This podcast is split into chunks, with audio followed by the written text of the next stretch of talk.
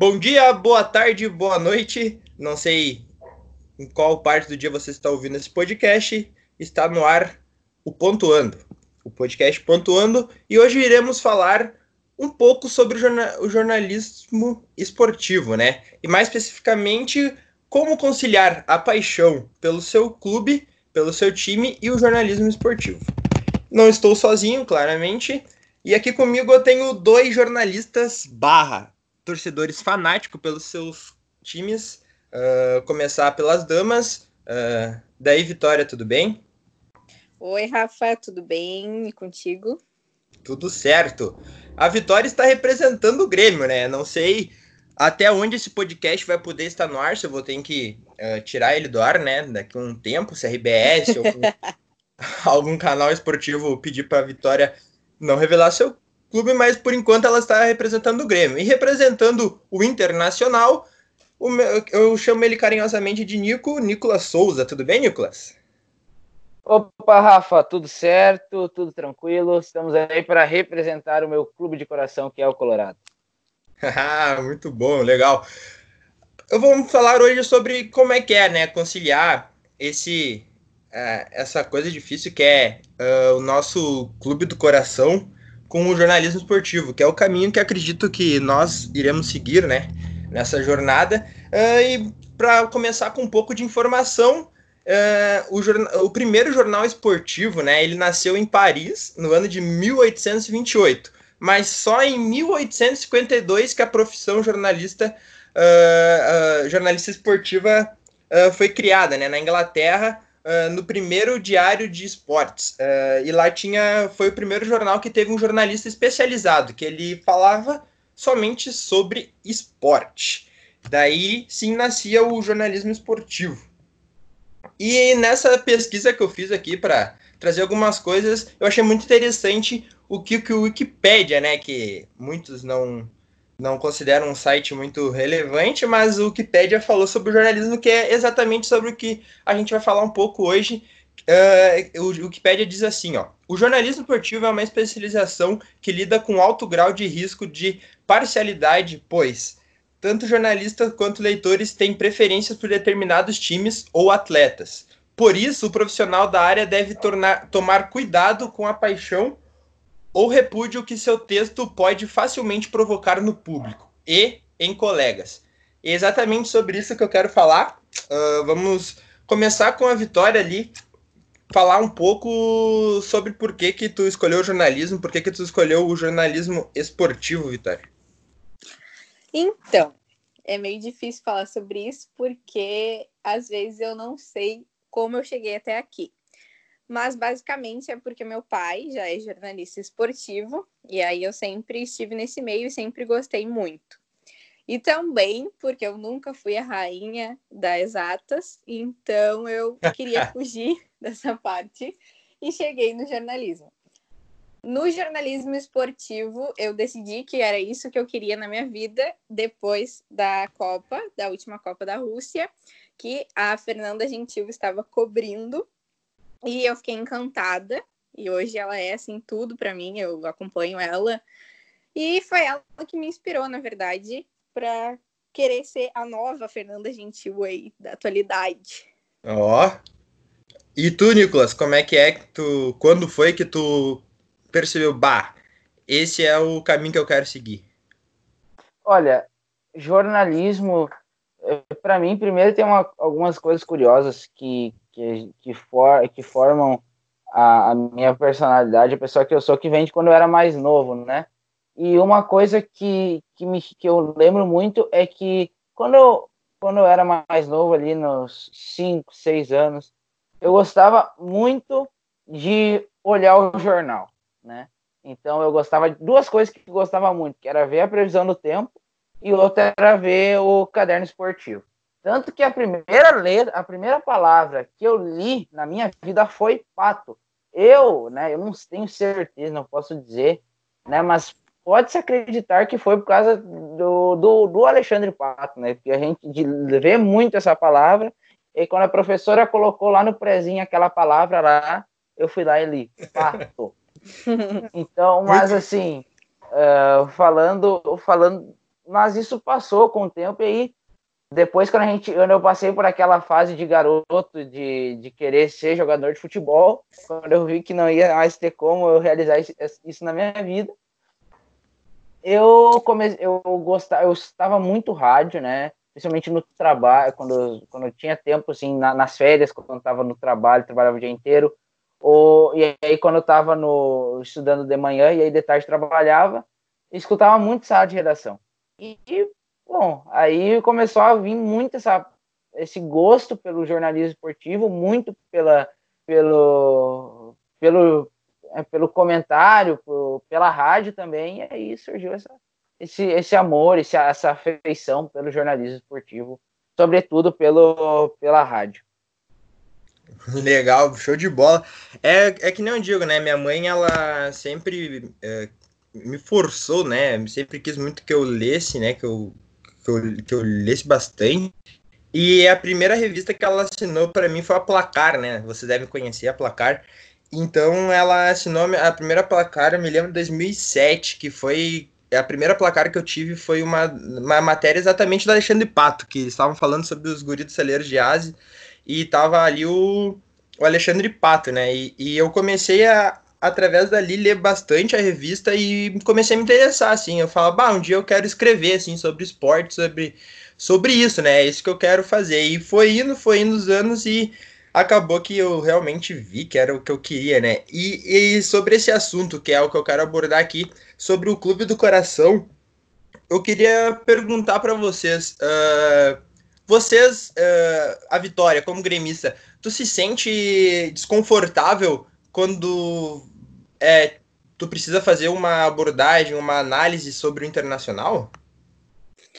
Olha, é bem difícil falar isso, porque toda vez que eu olho o jornal eu fico pensando, imagina quando eu tiver que cobrir um jogo do Internacional. Mas assim, eu acho que agora, estudando e vendo como as coisas são, a gente tem que ser imparcial e faz parte, sabe? Então, eu vou estar tá ali e eu vou dar o meu melhor, não é porque é do meu time rival que vai ser diferente do que se fosse para o Grêmio, sabe?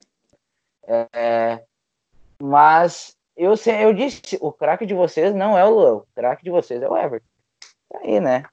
Uma coisa que eu acredito sobre isso, Nicolas, eu, eu levo até pelo lado do Inter, né? Eu acredito que eles idolatram muito o Luan, pelo fato do Luan ter dado, uh, ter participado uh, fortemente, né? Ele foi o protagonista do, dos títulos do Grêmio, né? Da Copa do Brasil ali. Da, da Copa do Brasil eu não acho que nem tanto, né? Uh, mas da o, Libertadores, sim. Da Libertadores ele foi o protagonista, ele fez gol na final, ele fez gol em, nos jogos importantes. Então, né, é, ele, eu também, eu, eu, não, não, eu não vejo o idolatrismo, no, essa idolatria, né, do, no Luan enorme, que tem muitos que tem, mas pelo futebol dele, mas eu acredito por, pelo que ele ganhou, entendeu? Tem muitos jogadores do Inter também que não são craques, mas a gente idolatra pelo que eles conseguiram ganhar, né? Pelos que, os títulos que eles trouxeram, que é, é isso aí que o jogador fica marcado, né? É o título, né? Não eu, adianta eu acho que uma coisa que o acho que uma coisa que o Lua tem muito forte é a questão de ser provocativo. jogador que é provocativo, ele, ele atrai a atenção do do, do torcedor, porque é aquilo que o torcedor gosta, o torcedor gosta de ver a corneta. Então, para um torcedor é tudo ver um, um Luan dizendo que o. Uh, nem lembro agora, daquele negócio que ele falou lá na, na, na Libertadores, lá que, que, chamou o Sacha de do cagão. Thiago Neves. Né, é, é, mas Sim, é falando, ah, papai tá aqui, papai tá aqui, é. papai tá aqui, sabe? Essas coisas. Uh, aí falando que nem ó, o Maicon, o Maicon falar quem é dourado, por exemplo, isso dá muito, dá muito ibope. Então eu acho que tipo, os, os, os, caras eles se tornam ídolos muitas vezes por serem corneteiros. Olha que nem o André Lima. Sim. O André Lima ele isso conquista não, não é ídolo. É, exatamente. Eu, como gremista, posso falar do Luan, que eu não, também não acho, como vocês, que ele é um grande jogador, mas ele, em 2017, sim, eu acho que ele jogou muita bola na Libertadores. Mas depois, agora na última temporada, eu não queria que ele fosse embora porque eu gostava muito dele como como jogador, não que ele tenha sido assim um dos melhores jogadores do Grêmio da história, mas gostava dele exatamente por isso. Acho que ele tinha raça, sabe?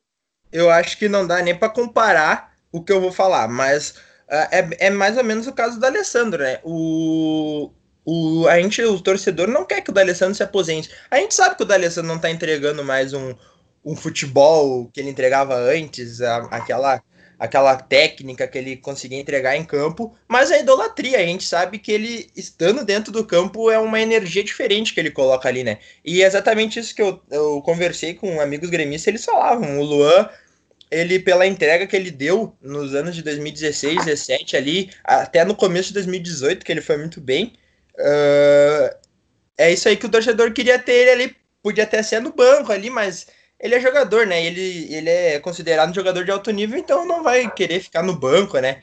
Uh, mas enfim, eu tenho uma outra questão aqui que eu queria perguntar para vocês, que é, é na faculdade, né? A gente está na faculdade, estamos uh, tendo que fazer trabalhos e análises. Eu queria ver com vocês em até conversa com amigos se alguma vez vocês já perceberam que o clubismo atrapalhou, assim, de vocês fazer uh, uma análise, uma, um pensamento, um texto sobre o clube de vocês, o clube rival. Alguma vez vocês já perceberam isso? Se, se, se é que vocês já fizeram? Bom, eu nunca fiz muita análise do assim de futebol, porque não foi muito o que foi pedido, né? Mas eu acho que eu teria muito mais dificuldade para falar do Inter, porque eu não acompanho tanto o Inter, eu não tenho tanta informação assim como é do Grêmio, que eu estou sempre atrás da informação, estou sempre vendo o que está acontecendo. Mas hoje mesmo eu estava escrevendo uma matéria, agora que eu estou trabalhando, e aí era sobre o Arthur, né, que vai para Juventus, e aí eu já fui escrevendo o craque Arthur, deu que opa, dá uma segurada. Exatamente isso. Calma aí, ele é craque, mas né, eu tô falando isso porque ele é meu ídolo. É, para mim, olha, assim, ó, eu, eu, não sei, eu não sei se a Vitória até usa tanto Twitter, o Rafa, eu sei que usa bastante. E às vezes interage até comigo. Mas assim, eu gosto, as minhas análises que eu faço basicamente sobre futebol são por lá. E, por exemplo, eu já esse ano soltou um, um gostei uma bem famosa esse ano que foi que o Inter não perderia mais Grenal esse ano, depois que o Inter é, é, perdeu o primeiro perdeu, ali. Per, perdeu, perdeu o primeiro Grenal, é. E eu falei, pedi para tirar print e me cobrar depois. Olha, eu particularmente foi uma análise é, é, uma é aquela análise assim ó, é mais desejo do que análise técnica. Uhum. ah, mas mas eu mas mesmo assim eu claro que pesa o clubismo a vontade que o time não perca mais. Só que eu enxergo também isso uma eu enxergo a possibilidade. Mas afirmar isso com todas as letras como eu afirmei bom é mais desejo do que, do que vontade. Né? Eu acho uma. Eu, acho... É, eu, acredito, eu acredito que exista. de torcedor do que de jornalista. É. Exatamente, é, é bastante. Por mais que eu acredite que haja, acredito que haja uma possibilidade uh, remota, até porque são bastante clássicos, e às vezes tem clássicos que o time joga, joga, joga reserva, joga com o time misto, tá com algum um jogador machucado, por mais que o time do Inter tenha crescido e, tenha, e, tenha, e, e se mostrou um time capaz de, de, de, de, brigar por títulos esse ano, é uma análise totalmente precipitada. Falar que não vai mais perder um clássico no ano, sendo que naquele momento a gente tinha previsão de ter até, acho que mais de 10 clássicos no ano, então... Né? É, sete clássicos, se não me engano. É, isso, esse mínimo, ponto é muito... É, esse ponto é, é de falar, né, sobre o clube é muito difícil. Até fiz um, eu tava pensando assim, é como quando a gente fala de algo que a gente gosta muito, que a gente é apaixonado, porque eu me considero apaixonado pelo meu time, né? Tipo, eu deixo de fazer coisas para olhar jogos do Inter, deixo de, de muitas coisas de lado pelo Inter, assim, então é uma paixão, né? E quando a gente fala de algo que a gente gosta, o olho brilha, né? Uh, quando a gente fala da nossa mãe, da nossa família, o olho brilha quando a gente fala daquela pessoa que a gente tá apaixonado, que a gente gosta. Então acho que é diferente. Eu vou falar de uma pessoa que, a, que eu sei que a Vitória não gosta muito, mas eu percebi que o Baldaço era colorado na, no, um dia no, nos Donos da Bola quando ele falou do D'Alessandro. Quando ele começou a falar do D'Alessandro, eu falei assim, eu, eu não me lembro quem tava, acho que era meu avô, minha mãe que estavam comigo, eu falei, ele é colorado. E anos depois acabou assumindo, né? Agora é um é um cronista aí, é um jornalista declarado do Inter, já fez mais de é um, não sei quantas tatuagens. Um Colorado é um Colorado influencer, né? É, ele aquele dia que no Donos da Bola ele falando do D'Alessandro, cara. É, o olho dele brilhava muito assim, sabe? E, eu, e ele falando aquela paixão. E, e eu acredito que a Vitória pode falar melhor que eu, mas eu acho que mesmo sendo tentando ser imparcial, é muito difícil um gremista ir lá e idolatrar um cara do, do, do clube adversário ali, como ele idolatrava, ele não idolatrava outros jogadores muito assim. Ele é ele era assumido ídolo, o D'Alessandro era ídolo dele, né? Então, eu queria ali que eu descobri, tipo, tu acha, Vitória, que teria como, assim, uh, ah, para tentar imparcialidade, para tentar se parecer imparcial ali, tu botar um jogador rival como teu ídolo, ali foi o momento que eu falei, esse cara ali é, é colorado. Olha, completamente impossível. O da Alessandro, principalmente, é um, um, cara que eu nunca conseguiria falar que é meu ídolo, porque apesar oh. de eu achar ele uma pessoa muito boa, porque né, ele faz muitas ações e tal, mas em campo eu não, né? Não adianta. Eu não sei se existe algum gremista nesse mundo que vai falar que gosta do Alessandro, mas assim, praticamente impossível. Quem sabe um, um ex-Inter eu ainda posso falar. O, o Alisson, goleiro, é um, um jogador que eu admiro muito. Acho ele um cara sensacional, que joga muita bola. Por causa mas... do campo ou por causa de fora dele, Vitória? Ah, fala sério, né? Tô falando como uma grande jornalista, de verdade. Tu fica aí de piadinha. Ah, não, tudo bem. Tudo bem. Pode continuar, desculpa eu te atrapalhar. Não, é isso. eu acho que jogador atual que esteja no meu time rival vai ser muito difícil, assim, eu botar a cara e falar. Talvez escrever seja um pouco mais fácil, né? Mas, assim, falar não, vai ficar na minha cara estampado que eu não tô falando sério. Sim, exatamente por isso. E tu, Nicolas, percebeu isso também? Se tu quiser citar algum jornalista que tu já percebeu, assim, é, algum fato que ele praticamente entregou o time, assim, tu pode falar de alguém, eu sei que tu ouve muito rádio, tu acompanha bastante jornalistas. Para mim, tem um cara que é escancarado, que é gremista hoje no nosso, no, no nosso meio. Escancarado não, porque a gente nunca pode afirmar 100% de certeza enquanto a pessoa fala, mas pelo, o que a, pelo jeito que a pessoa age é o Marco de Vargas. O Marco de Vargas, pra mim, eu tenho. Olha. eu também acho. Cara, o jeito que ele narra, assim, tipo, ok. Eu, eu, eu até eu não tá, eu tava até assistindo o. Eu, assistindo não. Depois eu vi a narração dele no jogo do Inter e do Alianza Lima, que ele falou que o. Eu, tava, tava bem louco naquele jogo, mas se tu comparar todos os jogos do Grêmio, cara, é sempre a mesma coisa. Ah, uma copeira, é, o time do Grêmio que tá indo aí. Olha aí, o Genomel, Genomistro, Genomonstro. É, cara, a gente sabe o cara. Nossa, aquele jogo, ano passado, o jogo assim, ó, do, do contra o Libertar, que ele narrou pelo Facebook. Quem sabe a bola vadia? Quem sabe a bola vadia? O sabe a bola vadia? Foi o jogo. que tinha que ser a bola vadia. Foi é, o jogo que, a, que eu e a Vitória estava olhando, acho, na faculdade, não foi esse jogo? Que o Grêmio perdeu? Foi esse? Não, o Grêmio ganhou de 2x0 de verdade. Me tapei de, de nojo naquele jogo. Tá, mas quantos jogos o Grêmio. Ah, não, o Grêmio, não, o Grêmio ganhou esse é que dia. O Grêmio jogou, jogou foi, foi, foi na fase de. Foi nas oitavas de final, Rafa. Ah, tá. Cara, hum. foi muito. Foi muito. Cara, foi muito escancarado aquilo. Cara, não, ele até já pediu pra torcida, né? Pra pedir pra ele continuar narrando os jogos do Grêmio, eu acho, na conta do Twitter dele, uma coisa assim que eu vi. Pra mim também é escancarado. É o, outro, outro cara que, assim, que parece também é o Galvão Bueno com o Flamengo. Não, mas o Galvão Nossa. Bueno é, é, O meu, o Galvão Bueno é declarado já. Ele já deixou claro várias vezes que ele é flamenguista.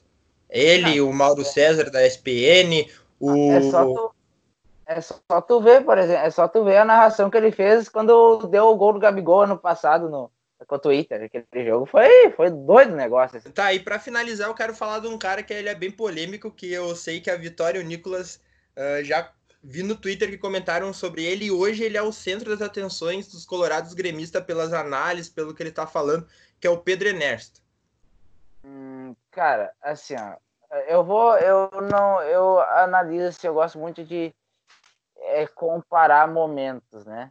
E assim, eu não, eu, eu não, a gente não, eu não procuro, eu não fico procurando ouvir as narrações do, do Grêmio, uh, do Grêmio quando é campeão, quando está em destaque, mas se tu parar para analisar uh, o jeito que ele narrou dois momentos do Inter, o momento que o Inter uh, ganhou o Mundial 2006 e até uh, o vídeo dele narrando de, de, de, depois do final do jogo, cara, é impressionante. É impressionante. Nossa, agora eu me lembrei dele falando do jogo da Copa do Brasil agora.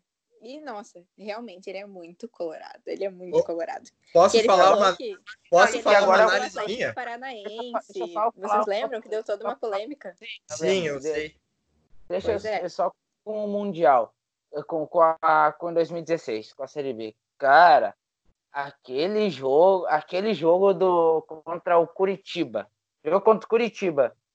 Que ele falou que o que o que o Marcos, o Inter fez, o Danilo Fernandes pegou um pênalti, não sei se tu lembra, Rafa. Que o Lembro, Inter jogou claro. contra o 1 a 0, o Danilo Fernandes pegou um pênalti, depois sei lá, deu o pênalti do Vitinho, e aí o Vitinho foi lá e fez o gol. E aí o Marcos Bertoncello fazendo e falando análise, um monte de número, e daqui a pouco ele para de falar. Soltou um palavrão. Cara, ele louco para ficar para comentar o gol, né? Uma, o, o, meu, uma narração que eu tenho ali, que foi que nem o Baldaço. Uma narração que eu tenho certeza, assim, que ali eu falei, eu também, eu, eu sou colorado e não acho que ele é gremista, acho que ele é colorado pela narração do gol do Rafael Sobis em 2006, o segundo gol da Libertadores.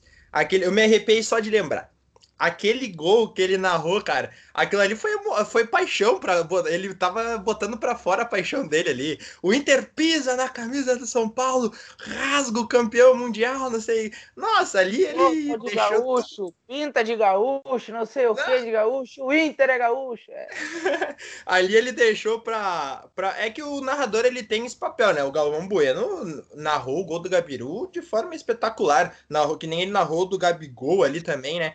Nossa, uh, a, final do Mundial, esses dias passou, né, Rafa? Eu achei uma, uma baita narração do final do Mundial do Inter, aquela e, e, na narração do, do jogo do Grêmio, cara, ele, meu Deus, ele parecia gremista, eu ouvindo ele narrar o jogo lá, quando, quando o Cristiano Ronaldo fez o gol, ele tentou, tentou botar emoção, mas não conseguiu, sabe?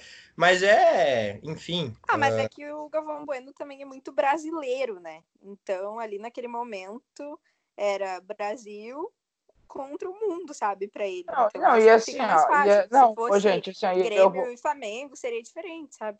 Não, é como foi, né? Não, e assim, ó, gente. Sim, exatamente. Mas eu, mas eu vou falar um negócio para vocês, assim, ó. Uh, se a gente for para pensar a gente mesmo, exceto o nosso time rival, eu pelo menos acho tranquilo torcer por um brasileiro que está lá no Mundial. A não ser que nem eu, tirando o Grêmio, também o Corinthians, eu torci contra o Flamengo, eu torci contra. Mas que nem o Galo, eu torci, por exemplo, pro Galo. Eu, o Galo eu fiz campanha pro Galo ganhar a Libertadores em 2013. Enfim, eu preciso terminar. Já estamos esgotando nosso tempo aqui de podcast. Foi muito legal porque a gente poderia ficar mais meia hora aí falando sobre o assunto. Foi Sim. muito tranquilo e leve. Queria te agradecer, Vitória, por estar aqui, por representar o Grêmio aí. Uh, queria que tu, eu não né, nem tinha programado isso, mas queria que tu fizesse uma análise aí, como é que tu acha que o Grêmio vai voltar dessa pandemia? Aí que a gente sabe que não, não tem data para voltar, né? O governo ia falar hoje sobre Hoje, dia 24 do 6, é importante falar sobre a volta do Gauchão, mas ainda não se pronunciou até o término desse podcast. O que, que tu acha aí que o Grêmio vai como é que vai vir o Grêmio aí nessa temporada aí que restante aí de poucos campeonatos que vão ter? Olha, sinceramente, não sei. A gente começou a temporada assim meio meio mais para lá do que para cá. E eu espero que a gente melhore, né? Espero que também o Everton continue, que ele realmente é nosso craque, como o Nicolas falou.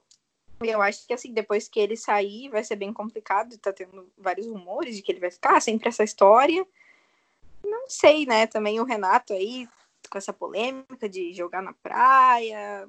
Sinceramente, não sei, mas eu, como torcedora gremista, espero que a gente retome de uma forma muito boa aí, que se ainda voltarmos nesse ano, a gente conquiste algum títulozinho aí. Ô, Nicolas, o que, que ah. tu acha que o Inter vai vir aí para esse, esse restante de ano aí que uh, tudo indica que vamos ter só o Gauchão e Libertadores, né? O Brasileirão, se os oh, clubes não conseguirem jogar até agosto. Cara, eu te, eu te digo que a Libertadores é mais certo de acontecer do que o Brasileirão. Porque tem muito menos datas, né? Tem poucas datas, eles precisam de seis datas, se eu não me engano, ou nove, seis, ou, seis a nove datas. então. Não, é mais, é mais, Não, muito mais, ah. Não é, não é, não é, meu. Eu tava, eu tava vendo se os times jogassem. Só conta, conta as oitavas, as quartas e semifinal. São, são seis datas. Já são então, seis datas. E aí e... tem mais, são dez datas, onze datas. São 11 datas. Isso, desculpa. É 11 datas. Eu, Mas eu, eu acho lembrei. que vamos só de jogo de ida, sabe? Que nem tá acontecendo. Ah, podia Europa. ser campo único, fazer sede única. Faz que nem vamos fazer na Champions, mas É. é. Eu acho eu que já acho... terminar a fase de grupo do jeito que tá e passar só os primeiros de cada grupo. Só pra começar com eu acho que a Libertadores é mais fácil de acontecer do que o Brasileirão, porque o Brasileirão é muita data e eu tenho certeza absoluta que para eles começarem o Brasileirão, né, na data que eles precisam é no, na segunda, no segundo semestre de agosto, e eu acredito que até lá não terá terminado os estaduais e vai embolar tudo. E então eu, eu acho muito difícil o Brasileirão. Verdade, o, o, calendário de, do futebol vai ter que ser reformulado. Não, vai ser. Mas enfim, uh, queria que tu fizesse a tua análise ali para a gente terminar. É, assim, uh, rapidamente, então, eu acho que assim, ó, o Inter ele precisa ele precisa de um, de um de mais um jogador assim, é, que nem um, um, um, Tyson assim da vida. O Tyson seria o jogador perfeito assim. Eu acho que o Inter precisa de um de um lateral esquerdo. Eu acho que são é, a carência principal assim do Inter, porque até o Moisés eu achei um bom jogador, mas eu acho que seria um bom reserva para um time que quer ser campeão. Acho que precisa de algo a mais ali. Mas assim, o time do Inter ele tá bem, né? tem bons jogadores, tem boas peças de reposição sabe? Então eu acho que, que, nem o time, o time encaixou muito bem ali com Bosquilha, Thiago Galhardo, Guerreiro, tanto que fez o D'Alessandro sentar no banco no Grenal, né? Então eu acho que o Inter, o Inter tá com uma boa base, tem alguns bons jogadores reserva.